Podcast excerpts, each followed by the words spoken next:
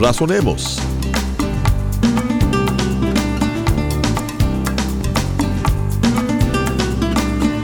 Dios nos ha dado las pautas a seguir para vivir una vida centrada y llena de propósito. En este programa estaremos examinando la Biblia, que es la palabra de Dios escrita y que nos guía a la verdad y al conocimiento mismo de Dios.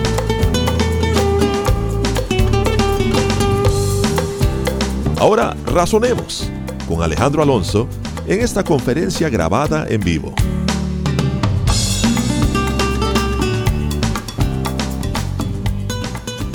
Juan 9, 13.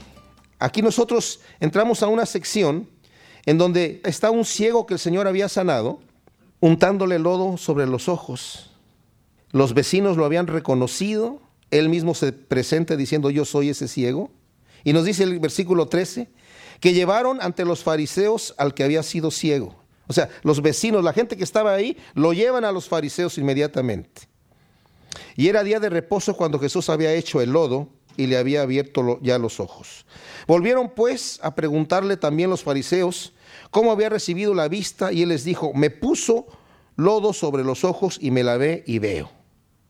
Ahora, este es un detalle que a los fariseos inmediatamente los irrita, porque ellos, como dije, en su tradición decían que hacer lodo estaba prohibido. Dios no dijo eso, pero ellos dijeron en su tradición que estaba prohibido hacer lodo. Y pareciera que el Señor a propósito era como para irritar a estos hombres, hizo el lodo, porque el Señor no necesitaba el lodo para que este hombre sanara. A otro ciego lo sanó así nada más. Lo sanó escupiendo sobre los ojos de él directamente. Y yo creo que esto el Señor lo hace para que nosotros eh, no encajonemos al Señor y decir, pues fíjate cómo lo hizo con lodo, pues que pasen aquí los ciegos y vamos a hacer lodito con saliva y se las vamos a untar en los ojos.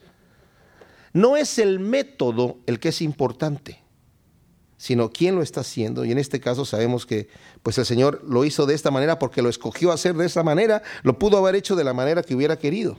Entonces, lo traen porque era una situación especial. No sabemos si se lo llevaron delante de los fariseos porque había hecho lodo o la gente que lo estaba llevando estaban pensando, oye, verdaderamente este Jesús puede que sea el Mesías porque le dio la vista a un ciego que nació ciego de nacimiento. Y le preguntan, ¿cómo, cómo te sanó este señor? Hizo lodo y me lo untó en los ojos. ¡Lodo! ¿Hizo lodo hoy? ¿Sábado? Dios santo, ¿verdad? Y le decían, estos fariseos les decían, este hombre no procede de Dios porque no guarda el día de reposo. Otros decían, ¿cómo puede un hombre pecador hacer estas señales? Y había disensión entre ellos. Ellos ya habían acordado anteriormente matar al Señor. Eso ya estaba en los planes de ellos. En varias ocasiones ya leímos anteriormente que habían tomado piedras para apedrearlo, pero el Señor se había escondido de ellos. Entonces, cuando llegan a, ven a este ciego nuevamente delante de ellos y les dice él, me, untó lodo y me dijo que me lavara y eso hice. Me fui y me lavé y recibí la vista. Ellos dicen, este hombre es un pecador porque no guarda el sábado. Entonces volvieron a decirle al ciego, ¿qué dices tú del que te abrió los ojos? Veamos el cambio de este ciego. ¿eh? Él recibió la vista y no va a decir que es un gran médico, tremendo oftalmólogo. ¿Eh? Dice, ¿qué dices tú de este hombre? Que es profeta. Y notemos un detalle, vamos a ver cómo la fe de este ciego va a ir creciendo y su vista espiritual se va a ir ampliando cada vez más acerca de los detalles que están sucediendo. Pero los judíos no creían que él había sido ciego y que había recibido la vista hasta que llamaron a los padres del que había recibido la vista. Qué, terrible, ¿eh? Estos hombres estaban ya dispuestos a no recibir la verdad, a cerrar sus corazones a la evidencia clara. Ven a este hombre ahí que fue sanado con una obra que según ellos estaba quebrantando la ley de Dios porque ellos tenían sus tradiciones como si fuera la palabra escrita de Dios. Y eso era justamente lo que el Señor también les había criticado, diciendo ustedes con sus tradiciones invalidan el mandamiento de Dios. Entonces estos hombres dicen, no, eh, ¿qué piensas tú? Pues que es profeta. Pero ellos dicen, no, entonces este hombre en realidad no estaba ciego. Y mandan a llamar a los padres. Y esto es hasta cómico como lo que sucede aquí. Llaman a los padres del que había recibido la vista y les preguntaron diciendo, ¿es este vuestro hijo, el que vosotros decís que nació ciego? ¿Cómo pues ve ahora? Sus padres respondieron y le dijeron, sabemos que este es nuestro hijo y que nació ciego. Pero cómo ve ahora, no lo sabemos. O quién le haya abierto los ojos, nosotros tampoco lo sabemos. Edad tiene, preguntarle a él, él hablará por sí mismo. Esto dijeron sus padres porque tenían miedo de los judíos por cuanto los judíos ya habían acordado que si alguno confesare que Jesús era el Mesías, fuera expulsado de la sinagoga. Nuevamente, estos hombres ya estaban intimidando al pueblo. La forma de expulsión de la sinagoga era cortarlos de toda relación social. Eh, había tres formas de expulsión. La que se utilizaba en esta época era no permitirle a la persona entrar en la sinagoga en ningún asunto religioso, no permitirle a la persona tener contacto con nadie más, el que tuviera contacto con él también podía ser expulsado. A veces hasta le prohibían a la esposa misma tener relaciones con ese hombre, aunque fuera su esposa, mientras duraba la expulsión. Ni sus hijos se podían acercar a él. Entonces estos señores, los padres de este hombre, seguramente sabían, si no, no vendría aquí la explicación, sabían que Jesús fue el que tocó a este hombre. Y tal vez creían también que él era el Mesías, pero tuvieron temor aquí en este momento de esta situación. Entonces es cómico cómo le dice, bueno, este es, es el hijo de ustedes, ustedes dicen que nació ciego, y si nació ciego, ¿cómo es que ve ahora? A ver, explíquenos a nosotros. Entonces él dice, bueno, este sí es nuestro hijo y nació ciego, eso lo sabemos nosotros pero ya está grandecito, ¿por qué no le preguntan a él? Él les puede contestar. edad tiene. Por esto dijeron sus padres, versículo 23, edad tiene, preguntarle a él. Entonces volvieron a llamar al hombre que había sido ciego y le dijeron, da gloria a Dios. Nosotros sabemos que este hombre es pecador. Ahora, este da gloria a Dios literalmente significa, dinos la verdad sin mentir. Sabemos que este hombre es pecador. O sea, algo nos estás ocultando. ¿Qué nos estás tratando de engañar a nosotros? Este hombre es un pecador. ¿Cómo te pudo haber sanado a ti? Dar gloria a Dios.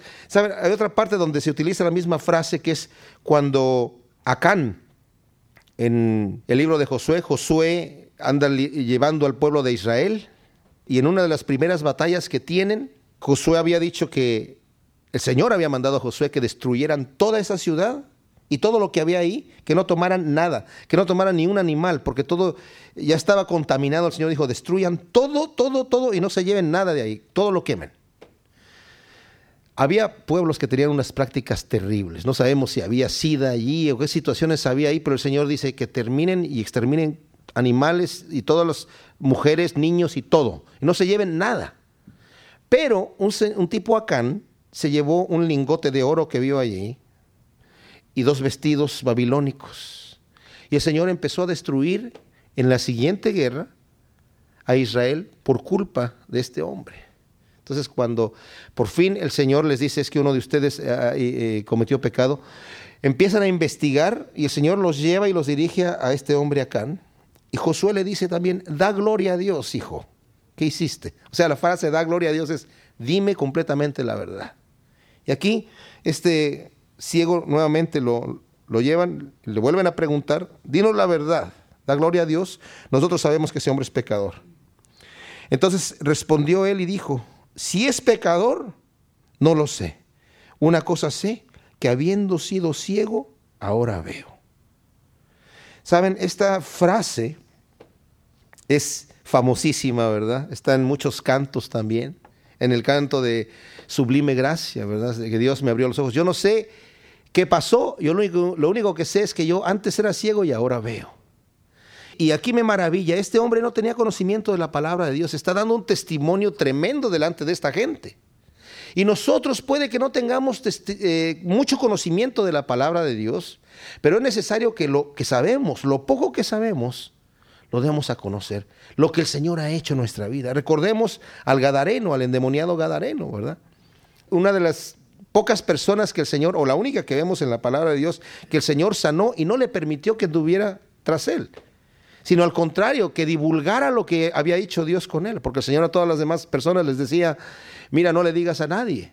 Pero el Señor había llegado a Decápolis, en donde la gente de ahí no lo recibía, no quería que estuviera allí, por cuanto él había sanado a este hombre de una posesión terrible de demonios que tenía, una legión de demonios, y le permitió a los demonios entrar en un hato de cerdos que había allí y el hato de cerdos se despeñó, entonces la gente se asustó y dijo, no, eh, se fueron una pérdida con los cerdos, ¿verdad? Eran seguramente gentiles, no judíos, y le dijeron al Señor, ya, por favor, no vengas aquí. Entonces el Señor le dice a este hombre, que lo quería seguir, al Gadareno, tú quédate aquí y habla a la gente de las grandes cosas y las maravillas que Dios ha hecho en tu vida. Cero conocimiento de la palabra de Dios, cero conocimiento de las escrituras. Lo único que sabía es que antes era un endemoniado y ahora ya no lo era. Que antes estaba loco y ahora estaba cuerdo. Lo mismo este ciego. Dice, yo no sé quién es este hombre, yo no sé si es pecador o no. Lo único que yo sé, y mi testimonio es, que yo antes estaba ciego y ahora veo. Y ese testimonio de él era patente de que era la obra de Dios que estaba haciéndose ahí. Era un testimonio tremendo delante de esta gente. Y le volvieron a decir, ¿qué te hizo? ¿Cómo te abrió los ojos? Otra vez lo vuelven a interrogar. Y él le responde, ya os lo he dicho y no habéis querido oír. ¿Por qué queréis oír otra vez? ¿Queréis también vosotros haceros sus discípulos? Uh, estuvo sarcástica la respuesta, ¿eh? Bien fuerte. Literalmente les está diciendo él, ya se los he dicho y ya lo oyeron. Aquí dice, no lo habéis querido oír, pero literalmente en el libro dice, ya se los he dicho y lo oyeron bien. ¿Y quieren que se los repita otra vez? ¿Lo quieren volver a oír? Ah, es porque se quieren hacer sus discípulos. Uy, se enojaron en ese momento terriblemente. Ya, me imagino ahí el cuadro. Y le injuriaron, o sea, lo humillaron en ese momento con maldiciones y todo. Y le dijeron, tú eres su discípulo, pero nosotros discípulos de Moisés somos. Ni eso eran ellos, ¿eh? Porque el Señor les dijo también en el capítulo 5 de este mismo Evangelio, dice, ustedes dicen que creen a Moisés, no es cierto, porque Moisés escribió sobre mí. Escudriñen las escrituras, porque él escribió acerca de mí y ustedes no quieren creer. Pero le dijeron, nosotros somos discípulos de Moisés. Nosotros sabemos que Dios ha hablado a Moisés, pero respecto a este, no sabemos de dónde sea. Ciertamente el Señor ya les había dicho, ustedes no saben ni de dónde vengo ni a dónde voy, ni me conocen. Respondió el hombre y les dijo, pues esto es lo maravilloso, que vosotros no sepáis de dónde sea, y a mí me abrió los ojos. Otra vez, nuevamente, ¿verdad? ¿Por qué estaban estos hombres prohibiendo a la gente que creyeran en Jesús como el Mesías si no sabían de dónde era? Deberían de saber primero para poder tener un argumento. Entonces los, descubre completamente. El argumento de ellos se viene al, suelo. Ustedes son ignorantes. Es lo maravilloso que ustedes no sepan de dónde sea este hombre y a mí me abrió los ojos. Están diciendo que es pecador porque hizo lodito en sábado, ¿verdad? Pero a mí me abrió los ojos. Y luego les va a dar una cátedra. Y sabemos que Dios no oye a los pecadores, pero si alguno es temeroso de Dios y hace su voluntad, a éste oye. Desde el principio no se ha oído decir que alguno abriese los ojos a uno que nació ciego. Si éste no viniera de Dios, nada podría hacer. Tremendo mensaje. Aquí vemos ya la fe completa de este hombre. ¿Ustedes dicen que es pecador? Pero también dicen que no saben de dónde viene. Pues esto es lo maravilloso. A mí me abrió los ojos. ¿eh? Y sabemos que Dios no oye a los pecadores. Y a mí me ha abierto los ojos. Miren, estos veo. Sabemos que Dios no escucha a los pecadores, pero este dice, sabemos que si alguien sigue a Dios y hace su voluntad, a este escucha. O sea, ¿cuál era la voluntad de Dios? En este caso era darle la sanidad a este hombre. No solamente porque sanó en sábado, sino también porque le puso el odito en sábado. Estos hombres estaban enfurecidos. No estaban tanto eh, ofendidos porque el Señor estuviese en sí quebrantando el día del sábado, sino porque no, eh, el Señor estaba mostrando que no le interesaba ni le daba importancia a las tradiciones que ellos tenían. Porque ellos tenían una arrogancia tremenda, la vemos aquí. Y el Señor les, daba a entender, yo no tengo importancia por sus tradiciones, ni les voy a dar la importancia, ninguna importancia. Porque ¿qué le costaba al Señor regresar el domingo?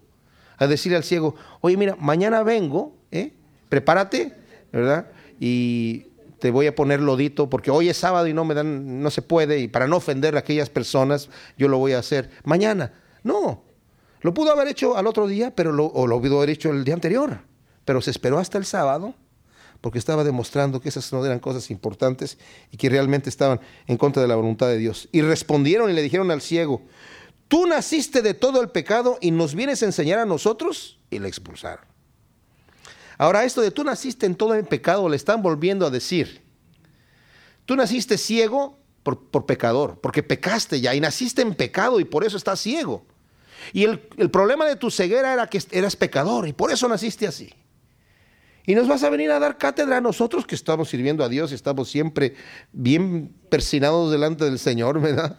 Y bien, con mucho golpe de pecho y bien santificados y muy beatos en el templo, ¿nos vas a enseñar a nosotros? Y lo expulsaron. Lo expulsaron de la, de la sinagoga. Oyó Jesús que le habían expulsado y hallándole le dijo, ¿crees tú en el Hijo de Dios? Literalmente le dice, ¿crees tú en el Hijo del Hombre? Aquí alguien le arregló en algunos manuscritos posteriores porque realmente el título que Cristo se daba a sí mismo era Hijo del Hombre, que realmente significaba Hijo de Dios, ¿verdad? Pero le dice, ¿crees tú en el Hijo del Hombre? Respondió él y le dijo, ¿quién es Señor para que crea en él? Y le dijo Jesús, pues le has visto y el que habla contigo, él es. Y le dije, creo Señor, y le adoró. Aquí hay un detalle muy especial. El Señor se deja adorar por este hombre. Ningún ángel en la escritura, ningún ángel, cuando se le aparecían algún siervo de Dios como a Daniel, como a Juan en el Apocalipsis, cuando se inclinan a adorarlo, le dice, ponte de pie, no me adores porque yo soy un ángel, soy un siervo como tú, porque solamente a Dios vas a adorar. Pero el Señor se deja adorar aquí de este ciego. La gente lo está viendo. Aquí vamos a ver que va a haber unos fariseos que lo están viendo y seguramente están este tipo, mira, se deja adorar por este ciego, pues de veras que está ciego el tipo este, aunque dice que ve bien, ¿verdad? Pero eso debe ser algo que para estas personas fueron chocantes, pero a nosotros nos deja ver que realmente Jesucristo estaba demostrando a la gente que Él era el Hijo de Dios, el enviado. Y hay un detalle que vamos a ver aquí, ¿y saben cuál es este? ¿Por qué estos hombres no querían recibir al Señor? ¿Por qué no querían creer en Él? porque no era como ellos. Saben, si Jesucristo hubiera venido con mucha pompa, con mucha arrogancia, menospreciando al pobre, menospreciando al humilde y levantando y aplaudiendo a los poderosos, lo hubieran recibido contentos, felices. Pero como vino humilde, de una cuna no noble, su cuna fue un pesebre, de una ciudad no de buena reputación, Nazaret de Galilea, ahí creció, era, el, peor lugar, el de, más mala fama de todo Israel. Y quiso hacerlo así. Vivió humildemente delante de la gente. Cuando empezó su ministerio no andaba con, con exageraciones. Cuando lo quisieron seguir, él dijo, bueno, las zorras tienen cuevas y las aves de los cielos tienen nidos, pero el Hijo del Hombre, hablando de sí mismo, no tiene ni dónde recostar su cabeza. ¡Wow! Y por eso no lo querían. También porque le tendía la mano a los pecadores y resistía a los religiosos orgullosos. Dijo Jesús, para juicio he venido yo a este mundo, para que los que no ven vean y los que ven sean cegados. Este hombre ciego estaba ciego físicamente y también estaba ciego espiritualmente, pero en el momento que el Señor lo tocó, Él abrió su mente para ver y el Señor lo sanó. Ahora, no crean ustedes que el Señor aquí está haciendo trampa. Ah, mira, al que, al que ve lo va a cegar y al que no ve le va a abrir los ojos. ¿Por qué al que ve lo va a cegar? No tanto porque, porque el Señor le quiera cerrar los ojos, sino porque el que ve realmente también está ciego. ¿Me entienden? Pero dice que ve. El Señor cuando dijo, yo he venido no por los justos, sino a llamar pecadores al arrepentimiento, ¿quién es justo delante de Dios? No hay ninguno. Dice el Señor, yo vine por los enfermos porque los sanos no necesitan médico. ¿Cuántos sanos había en la época del Señor espiritualmente? Ninguno. Todos estamos enfermos. Pero el que no quiere reconocer su condición delante de Dios, no se acerca al Señor. ¿Cuánta gente sabemos que no quiere venir delante de Dios porque dice, sí, pero eh, eso es para los borrachos, para los asesinos, pero yo, yo no ni fumo, no bebo, ni manejo 55 millas, 65 millas, lo que diga allí, ¿verdad? Ni siquiera me paso un alto, pago mis impuestos. Yo no necesito a Jesucristo. Sí lo necesitan porque todos somos pecadores. Pero la gente que se creen justos, y aquí están estos hombres que dicen que ven, fíjese, el Señor aquí justamente lo, esto que acaba de decir aquí, no se refiere que el Señor va a hacer un juicio, porque dice para juicio ha venido. La palabra que se traduce aquí como juicio es única, es la única vez que la dice Juan en su libro, aunque habla mucho de juicio. Pero esta palabra que se traduce aquí como juicio, hay otra Biblia que tiene otra traducción que dice, yo la estaba leyendo hoy en la mañana que me gusta mucho, dice, para iniciar un proceso he venido yo a este mundo, que es mejor traducción. Yo he venido aquí a iniciar un proceso. ¿Y cuál es el proceso? Que los que no ven, vean, y los que ven sean cegados. Y aquí lo voy a explicar en lo que sucede adelante. Dice, entonces algunos de los fariseos que estaban con él al oír esto le dijeron, ¿acaso nosotros también somos ciegos, Señor? Se lo dijeron también con un sarcasmo. Oye, ¿acaso nosotros somos ciegos? ¿Eh? Porque somos fariseos, ¿verdad? Estudiamos la ley. ¿Somos ciegos también nosotros, Señor? Y aquí lo que les dice el Señor, dice, si fuerais ciegos, no tendrían pecado.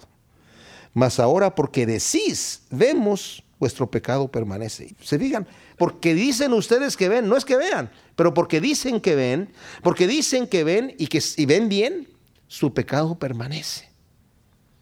Cuán importante es que nosotros lleguemos a Dios con una mente y un corazón abierto. Y nunca creer que no las sabemos todas, porque delante de Dios no sabemos absolutamente nada. Necesitamos que el Señor nos enseñe, nos enseñe sus preceptos, nos enseñe sus caminos. Y saben, la manera de nosotros abrir la Biblia y empezarla a leer, la manera de orar para que el Señor nos dé entendimiento de su palabra, es decir, Señor, dame tu sabiduría porque yo no tengo nada. Ayúdame a entender tu palabra, porque de otra manera voy a leer pura letra y me va a entrar por un oído y me va a salir por el otro. Pero si, Señor, tú me das sabiduría y me abres el corazón, tu palabra va a cobrar vida en mi ser. Y es importantísimo que nosotros lleguemos con esta actitud delante de Dios. Porque si así vivimos nosotros nuestra vida en temor constante de Dios, en esta situación de humilde, nunca vamos a andar apuntando el dedo a gente que decimos nosotros que están ciegos, ¿verdad? Sino más bien nosotros también nos vamos a dar cuenta, no, Señor, yo también estoy ciego. Yo necesito que tú, que tu luz ilumine en mi vida. Como alumbró en la vida de este hombre, ¿verdad? Que fue en un proceso abriéndole sus ojos físicos de recibir el toque del maestro, a lavarse, a limpiarse, a renacer prácticamente con otra nueva personalidad, a empezar a dar testimonio de lo que Dios había hecho en su vida y a reconocer al Señor como su Salvador y adorarlo en una adoración genuina. Qué tremendo, ¿verdad? Contraste al capítulo 8 de aquellos que dijeron, Señor, sí creemos en ti, y empezaron a pelear con él, al grado de que el Señor le dijo, ustedes me quieren matar. Wow. Oremos. Señor, te damos gracias por tu palabra. Ciertamente en este testimonio de este hombre, Señor, ciego de nacimiento, nos vemos a nosotros mismos también, Señor. Ciegos de nacimiento, ¿cómo viniste tú a tocar nuestras vidas y a darnos conocimiento de ti, Señor, abriendo nuestros ojos espirituales. Te pedimos, Señor, que nos ayudes a, a continuar contigo paso a paso, Señor. Te amamos, te alabamos, te glorificamos en el nombre de Cristo Jesús, Señor. Amén.